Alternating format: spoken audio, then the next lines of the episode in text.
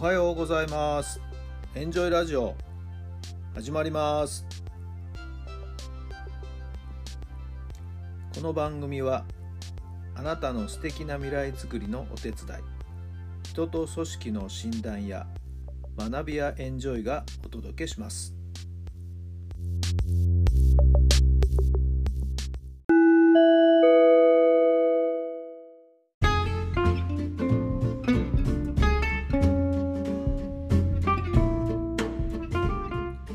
改めまして皆さんおはようございます。タラさんです。どんな朝をお迎えでしょうか。8月の25日水曜日の朝になりました、えー、ちょっとパラパラっと今雨が降っていますけれどもね。皆さんのお住まいの地域のお天気はいかがなんでしょうか。ちょっとどんよりとした感じでですね。はい。台風も一応は低気圧に変わったみたいなんですけどもね、はい、まあ、注意をしていただければと思います。先ほどですね、駅まで娘を送っていく車内の中でラジオを聞いていたんですけども、そしたら面白いニュースが入ってきましてね、今回の東京オリンピックで、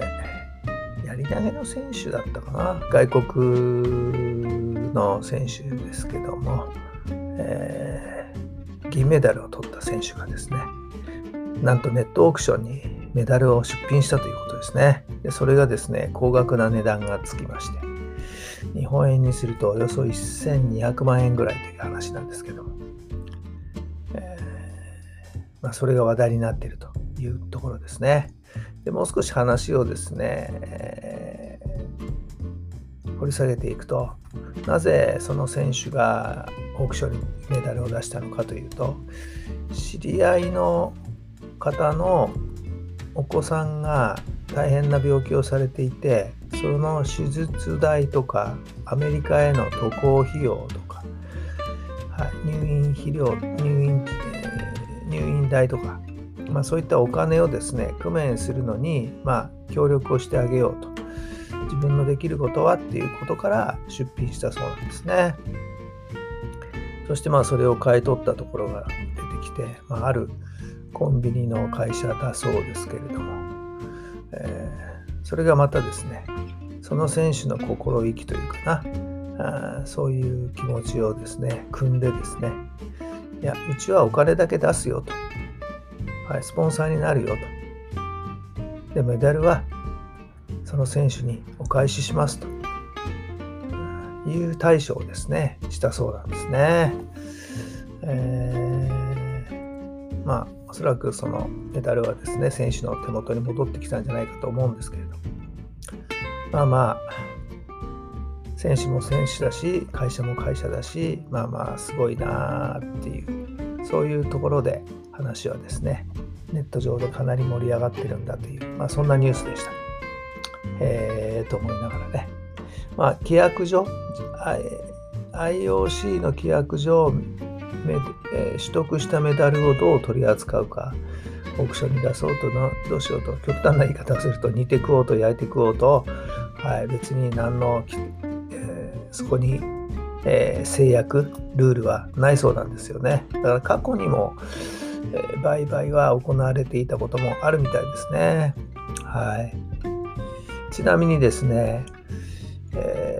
ノーベル賞ありますよね。あのノーベル賞もいろんな賞がありますけども、どのノーベル賞を受賞したのか分かりませんが、あるノーベル賞受賞者がですね、やはり、えー、メダルをですね、売買したそうでして、その時の値段はなんと 5, 5億という、日本円で5億円という値段がついたそうですね。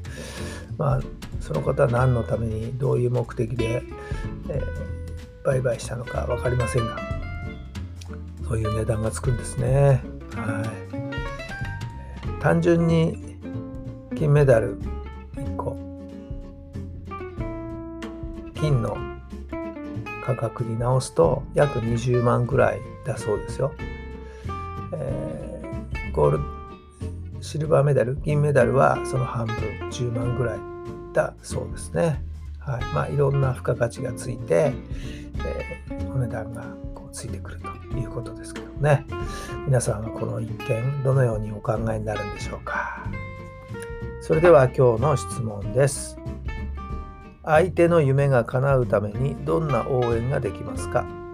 相手の夢が叶うためにどんな応援ができますか？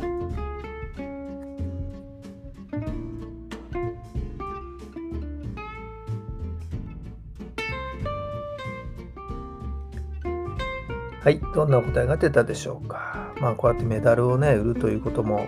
一つのやり方なんでしょうし、まあ、とにかく何か自分が今できることで最大限のヘルプをしてあげるっていうことなんでしょうかね。はい。私だったら何ができるのかな。はい。行ってお金になるものもそんなないし、お金自体も持ってないし。まあでも、いろんな相談に乗ってあげることなんでしょうかね。はい。さあ、あなたはどんな応援ができますか？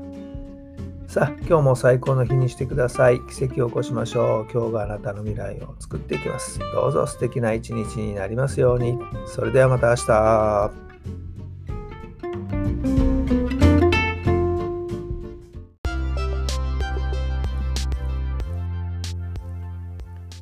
この番組は人と組織の診断や学びやエンジョイがお届けしました。